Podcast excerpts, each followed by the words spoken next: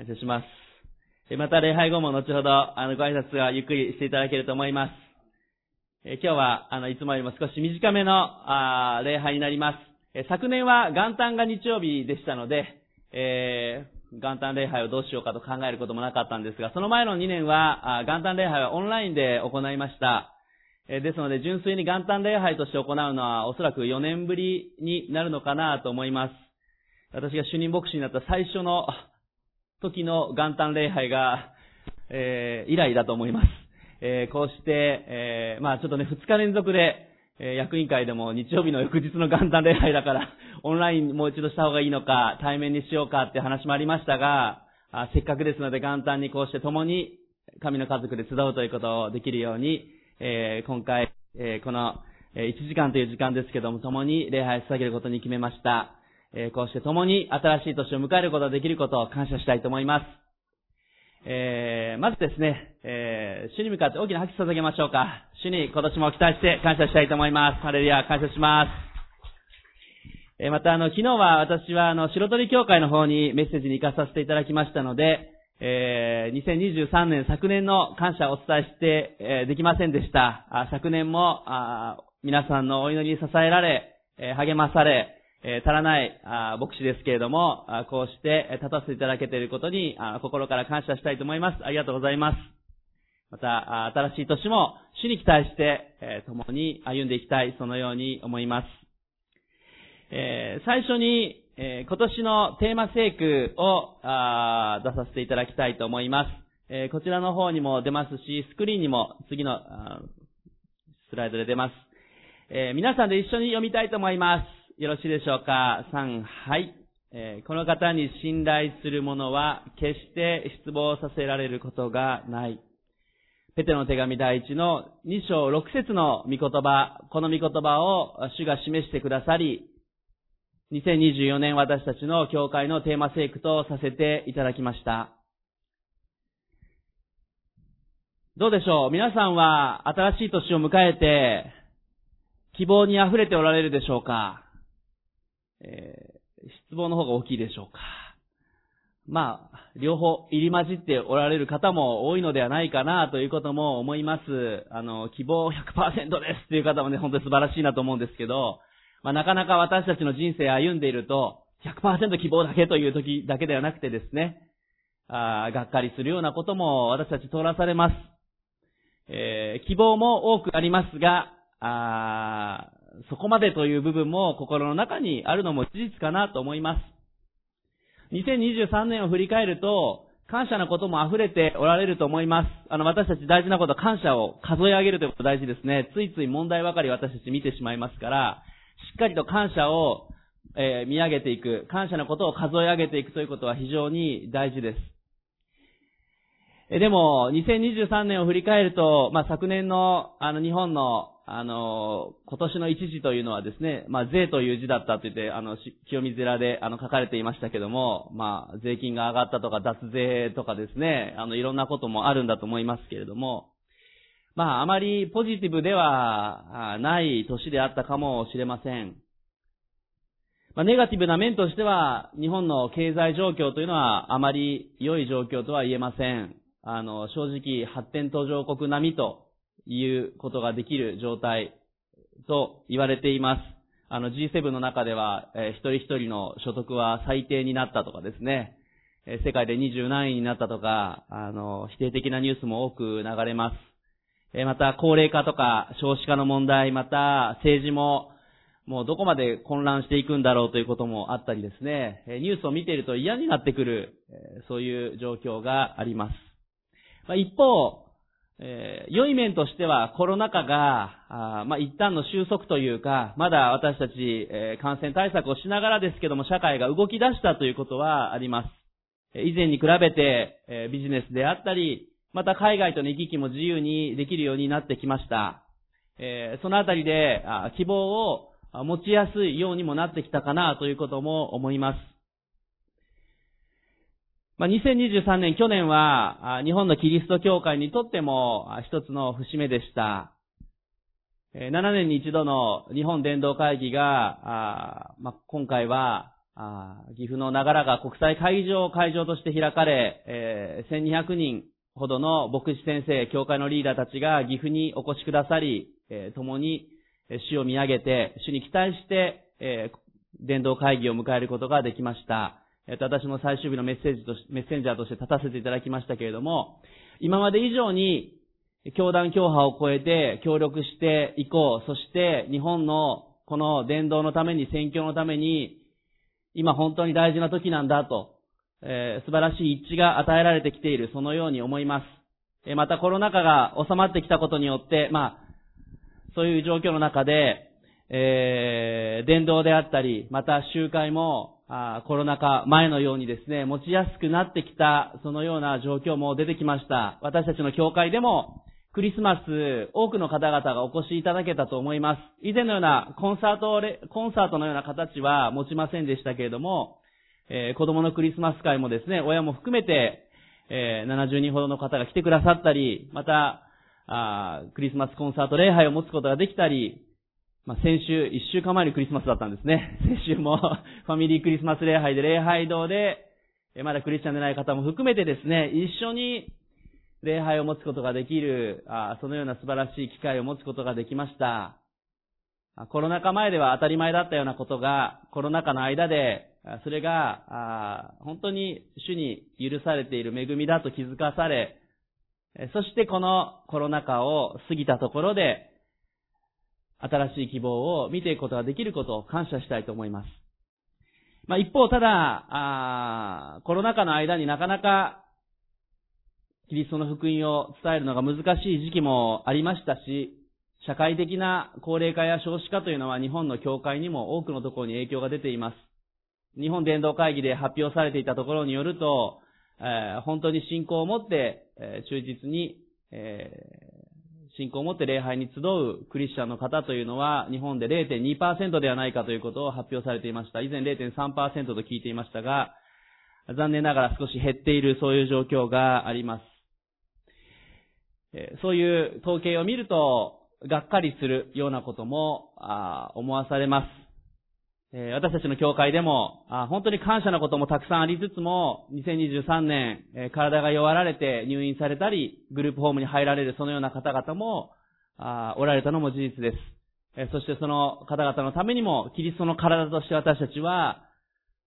祈り、共に支え、一緒に歩んでいきたい、そのように思っています。今、2023年私の方でこう振り返りながらお話をしました。国全体も、私たち一人一人も、この教会も、希望に溢れる部分と、また、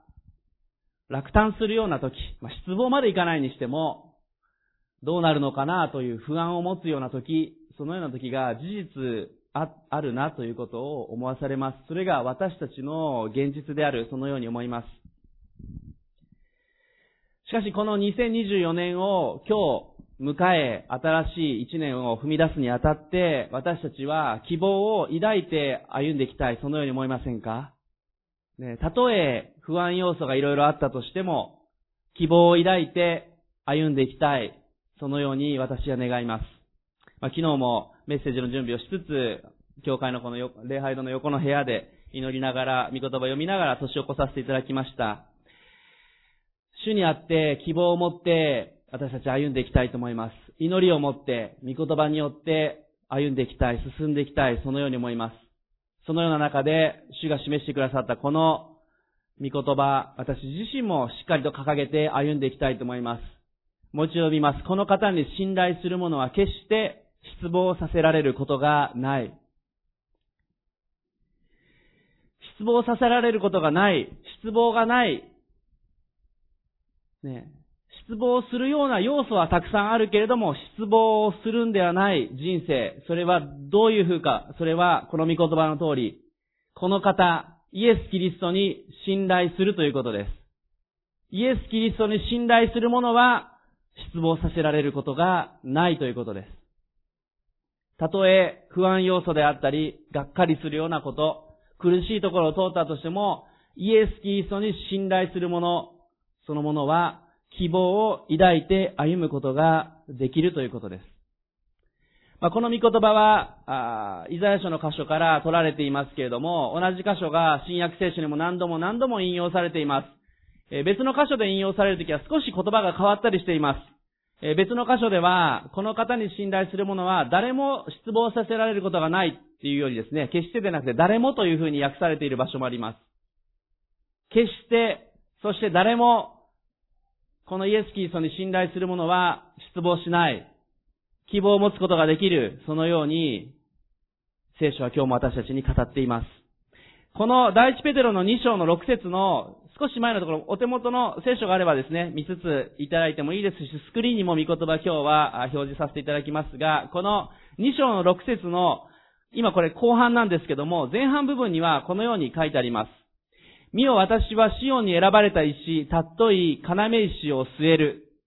そして先ほどのこの今年のテーマ聖句になっていくわけです。見よ私はシオンに選ばれた石、たっとい要石を据える。そしてこの要石こそがイエス・キリストであるということを聖書は語っています。イエス・キリストは私たちクリスチャンにとっては要石。この要石というのは土台の石という意味です。据えられた石、土台の石、しかし、まだイエス・キリストを信じてない者たちにとっては、それは捨てられた石ということも聖書には書かれています。しかし私たちにとってこのイエス・キリストはたっとい土台です。イエス・キリストという土台の上に立つときに、私たちは希望を持って歩んでいくことができるわけです。まあ、別の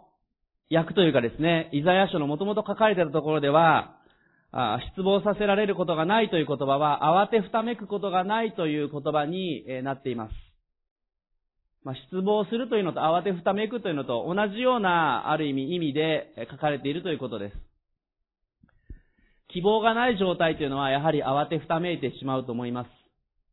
えー、困難、私たちの弱さ、いろんな課題がやってきたときに、慌てふためいてしまう。希望を見失って、失望の中に落ちてしまう。私たちはそのようなところがあるかなというように思います。しかし、土台であるイエス・キリストに信頼をするときに、私たちは希望を持っていくことができます。まあ、ちょうど、実は、あの、2日前まで、えー、ですね、5日間、長野県にある、まあ、ほとんど山梨県に近い松原湖という、あの、同盟教団さんのキャンプ場の、スノーキャンプというですね、若者たちの5日間、4泊5日、長いですね、4泊5日のキャンプでメッセージの奉仕に行かさせていただきました。えでも本当に素晴らしい、え機会となりました。えそのキャンプの中で、やはりまだ、あクリスチャンでない方、信仰の告白をしてない方々も、あ何人か来られていました。え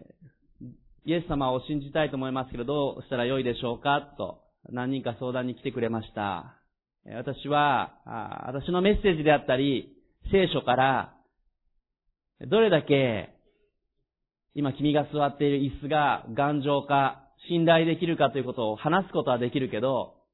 座るかどうか、それは君の決断次第だよっていうふうに話しました。今もう座ってるけど、それは信頼してるから座ってるんだよね。大丈夫だと思うから座ってるよね。でも、座ったからこそ安心感を得ることができるよねって話しました。また、どんだけリンゴが美味しそうに、成分がこれぐらいで旨味成分がこうでってことを聖書は語り、私も説明ができるけど、食べてみなければ味はわからないよねっていうふうに話しました。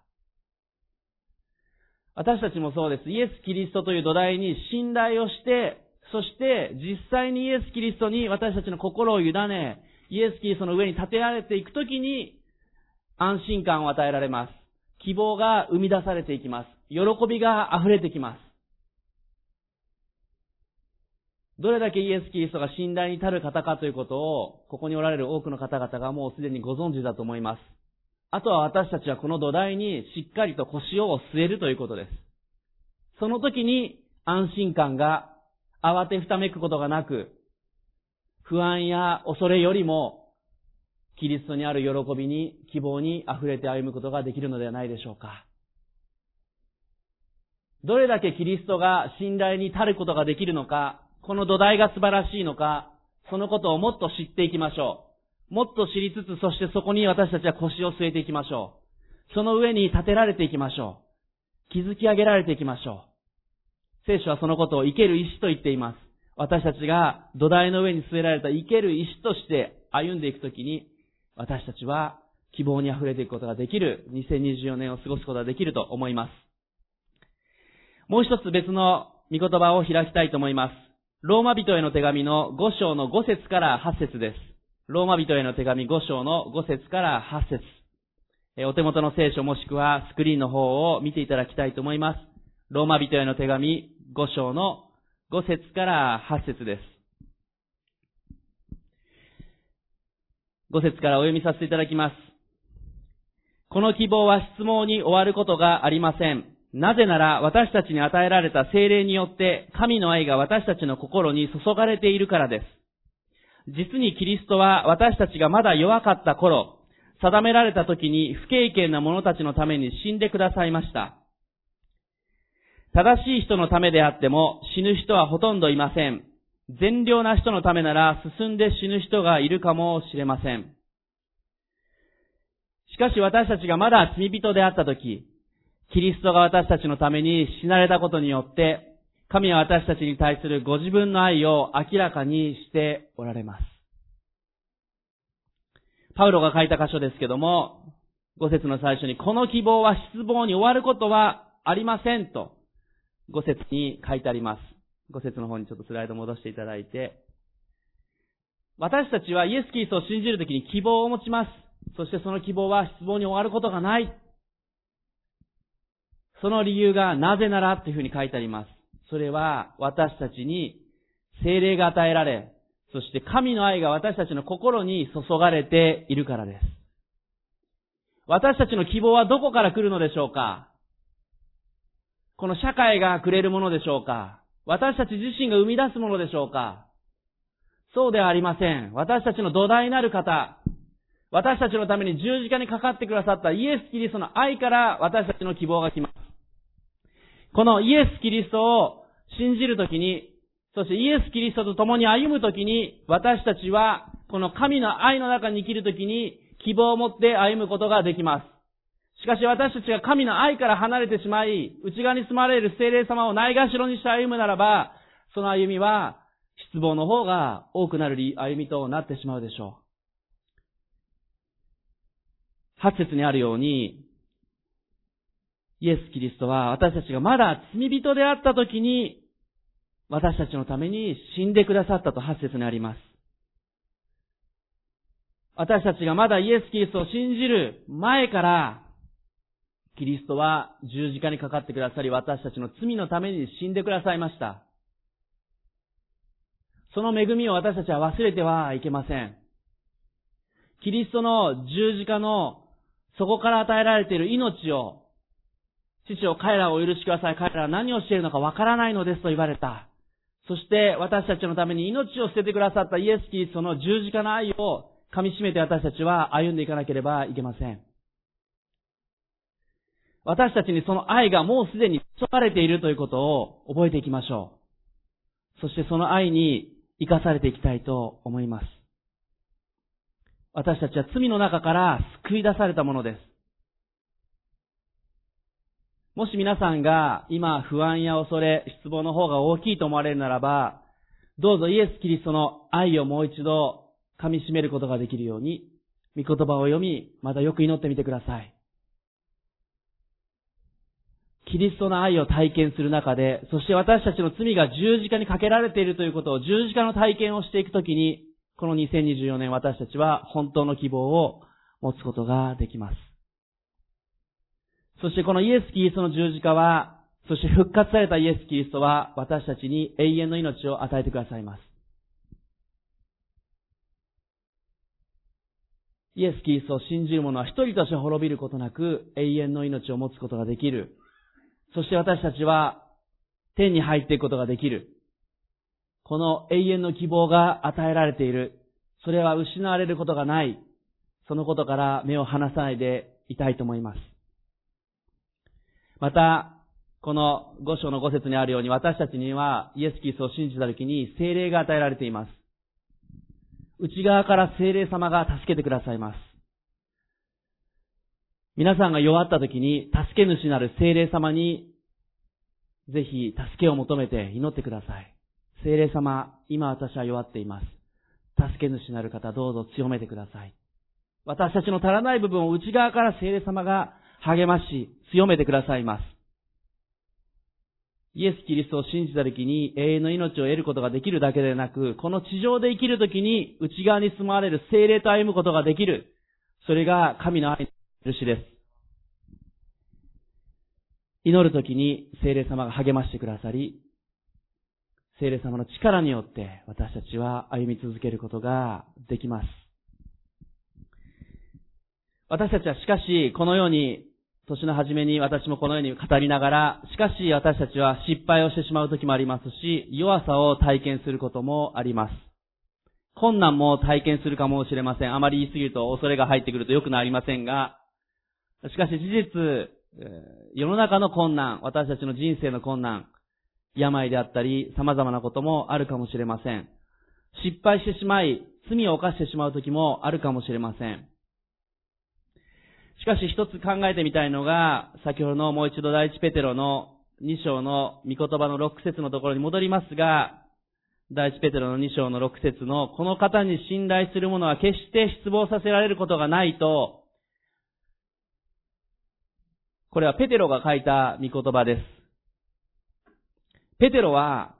神を信頼して、希望に溢れて失望しなかったものかというと、ペテロの人生を見ていくとそうではないということです。ちょうどこの年末にその松原湖のユースキャンプにいた時に私5回メッセージしたんですけども、5回プラス文化会で7回メッセージしたんですけども、ペテロの歩みを被せてメッセージしました。ペテロというのは、信仰深く一生懸命踏み出すんだけども、よく失敗するものでした。水の上歩いたも歩いたと思ったら沈んでしまったり、余計なことを言って下がれサタンと言われたり、私が一番偉いのですかと言ったり、究極的には、十字架の前の時にイエス・キリストのことを三度知らないと言ったものでした。もう見捨てられてもよいようなものです。え、そして失敗するたびに彼はがっかりしました。失望しました。しかし、水に沈んだ時にイエス様が引き上げてくれました。三度知らないと言った時に三度私を愛しますかとイエス様は呼びかけました。ペテロは何度も失敗し、ある意味失望も味わったものです。しかしその中でもう一度キリストという土台に信頼し直して、失望ではなく希望に向かって歩む人生を送っていきました。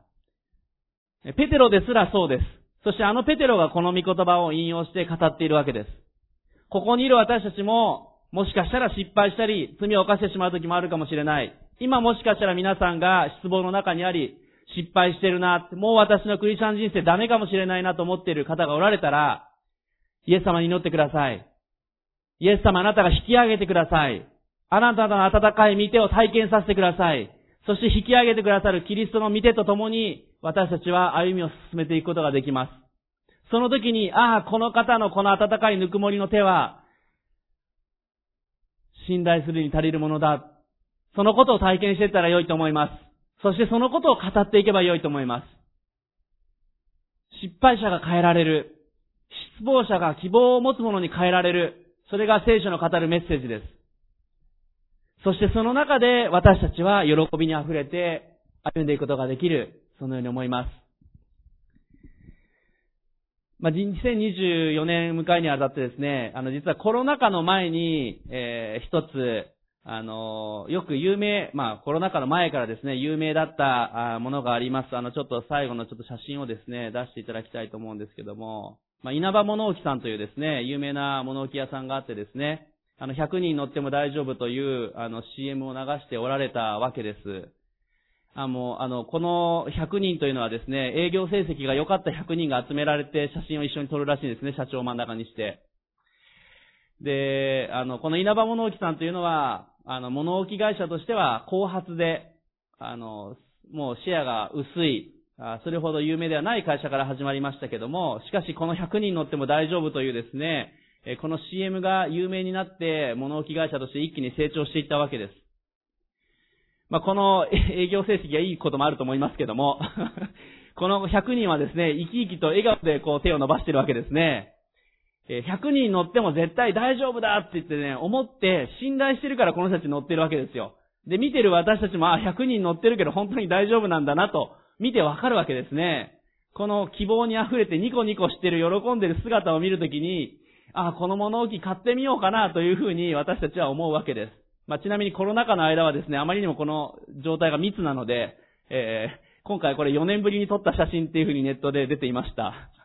3年間はやめてたらしいんですね。あの、密すぎるので。ちょっと、これでソーシャルディスタンス取ったら落ちてしまいますので、10人乗っても大丈夫ってわけにいかなかったんでしょう。ねえ、えー、私たちも、まさに、これが表しているのと同じようにですね、どうでしょう、この人たちが、これ乗っても壊れるかなと思ったら、不安そうな顔になりますね。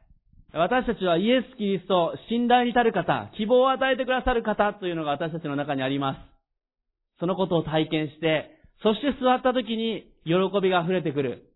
その姿が私たちの証になっていく、そのように思います。もう一度ちょっと見言葉にしていただいて、ずっとこの100人乗っても大丈夫でメッセージを荒けに行きませんので最後に、えー、もう一度この失望させられることがないという御言葉のために大事なことをお伝えします。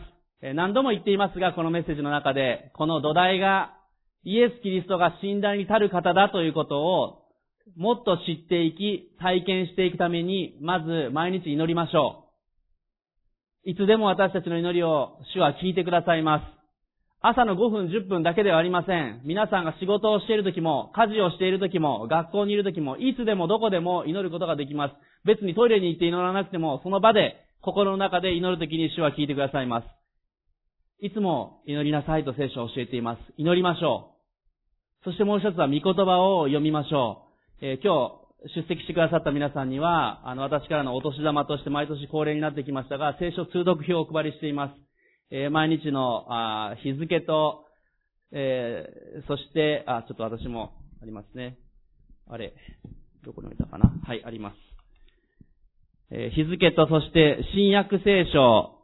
そして詩篇信玄、そして旧約聖書というふうに書かれています。ぜひ、新約聖書だけでも一年で一回読めるようにこれを毎日続けていかれたらと思います。まあどうしても毎日が難しい方は遅れてとかまとめてという時もあってもいいかもしれませんが毎日読むのが良いと思います。新約聖書ほども読むの難しいという方は、詩篇信玄だけでも読まれるといいと思います。朝詩篇信玄を読んで夜新約聖書読むのもいいと思います。そしてぜひまだ旧約聖書読まれたことがなかったり、ぜひ今年1年で1回聖書を読みたい、そのように願われる方、できればそのようにしていただきたいと思いますが、この3つ全部をやっていただくと、1年で聖書が読み終わります。えー、だいたい1日1章読むと4年かかると言われますが、この表の通りに行けば、一年で読み終わります。毎年この表で聖書通読できましたというふうにお聞きできていることを、えー、感謝しています。まあ、また来年はなんか何か違う工夫も加えたいなという気持ちも実は持っていますけれども、えー、共に御言葉に養われていきましょう。御言葉から力を毎日得るものは、毎日食事を食べるのと同じです。新しい力を得て歩み出していくことができます。そしてもし御言葉を文字で読む時間が難しいときは、聞くドラマ聖書であったり、様々なツールが今あります。無料でスマートフォンで聖書を音声で聞くこともできます。感謝の時代だと思います。えー、ぜひ様々な機会を通してですね、御言葉を読んでいっていただきたい。そのように思います。また私たちは祈り、聖書を読むだけでは弱っていってしまうんですね。共に礼拝を捧げていきましょう。日曜日に共に集い、互いに祈り合い、励まし合い、交わりの中で私たちはキリストの体として成長していくことができます。キリストという土台の上に私たちは組み合わされて成長していくというふうに聖書は教えています。私たちは一人では弱いですが、互いに励まし合いながら、この2024年も歩んでいきたい。その時に私たちは失望から希望に変えられる歩みをしていくことができる。そのように思います。どうでしょう ?2024 年皆さん希望に溢れて歩んでいきたいですか？キリストに信頼していきましょう。キリストをもっと知り、キリストに根ざし、キリストの上に立てられていきましょう。主に期待していきたいと思います。最後にしばらく自由に祈りましょう。主にこの2024年捧げ歩んでいきたい。そのように願い祈りましょう。もし皆さんの中で今、失望の中にある方、弱さの中にある方は祈りましょう。主がその弱さの中で私たちを強めてくださいます。今しばらく自由に祈りましょう。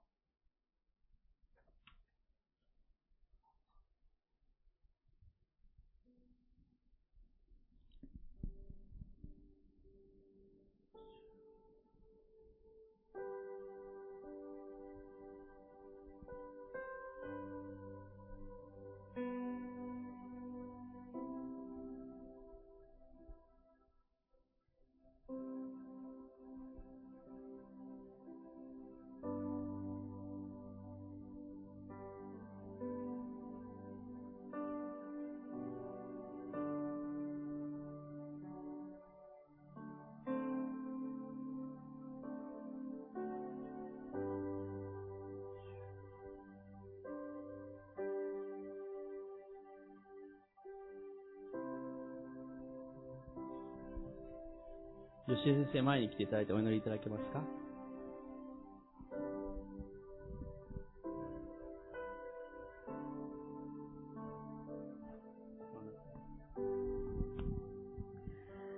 愛する様、この元旦にこのようにして共に集まり、共にあなたに祈ることができる幸い感謝いたします。2023年を後にして私たちは2024年をこの時から、この礼拝から教会の歩みを始めることができます。ありがとうございます。私たち一人一人の人生を導いてくださるあなたを感謝いたします。今日、一緒にこの元旦礼拝を迎えることはできない方々をたくさん思い浮かべます。その場であなたが平安を与え、希望を与え、癒しを与えてください。神様、あなたに信頼する者は決して失望させられることがないと、ありがとうございます。神様、この年も新しいメス、御言葉がこの方に信頼する者は決して失望されさせられることがないと、その通りの御言葉が与えられました。ありがとうございます。神様、世界は私たちには解決ができない争いが絶えません。神様、2023年は争いの年でした。神様、この2024年は神様、あなたの平安が、愛が届けられる年としてください。また、この教会においても、神様の奇跡と力が表される年としてください。病が癒され、また、失望させ、失望の中にあるものが希望を与えられる。神様の力の表される。奇跡と癒しと勝利の年としてください。神様、あなたは大きな力と伸ばした身腕と思って天と地を作られました。神にとってできないことは何一つないと御言葉にあります。神様、この年、神様、この御言葉の真実に立つことができますように。パレスチナの地に、またウクライナの地に、あなたの平和がもたもたらされますように。私たちの一人一人の生活に人生に平安と喜びがもたらされますように。神様、あなたに期待いたします。あなたに期待いたします。この年をあなたに委ねて、信仰を持って、イエス様の皆によって天の神様にお祈り申し上げます。アーメン。感謝します。今日あの、オンラインで礼拝を捧げておられる方もあおられますので、えー、ちょっとですね、礼拝の最後にいつも祝祷しますけれども、先に祝福の祈りをさせていただいて、あの、オンラインでもですね、その祝祷も合わせて、あの、出していただけるようにしたいと思いますので、祝福のお祈りをさせていただきます。愛する天の神様、2023年も様々なことがありましたが、主よあなたが導き、守り、私たちを歩ませてくださったことを感謝します。私たちは天に行くことができる希望を、また私たちの心に注がれている主の愛を、私たちの内側に住まれる精霊様を失うことなく、むしろ豊かにその希望の中に生きることができることを感謝いたします。どうぞこの新しい2024年、どうぞお一人一人を祝福してください。お一人一人の家庭を祝福してください。それぞれの職場を学校を置かれている場所をどうぞあなたが祝福してください。私たちの内側から豊かにキリストの愛が、永遠の命の生ける水が豊かに泉から湧き上がりますように、どうぞあなたが助けてください。この方に信頼する者は決して失望させられることがない。私たちを通して希望が豊かに溢れますように、どうぞ助けてください。どうぞ私たちがキリストという土台に、私たちが腰を据え、そして喜びに溢れて、感謝に溢れ、永遠の命の喜びに溢れて歩むことができますように導いてください。どうぞ今皆さんが抱えている問題があれば、今解決してください。病を癒してください。強めてください。主をどうぞ、あなたに期待します。この2024年、主よあなたの年です。あなたのものです。主よあなたの栄光を私たちで豊かに表してください。父なる神の愛、となるイエス・キリストの恵み、私たちの内側に住まわれる聖霊様との親しい交わりが、この2024年もお一人一人の上に豊かにありますように。アメン。感謝します。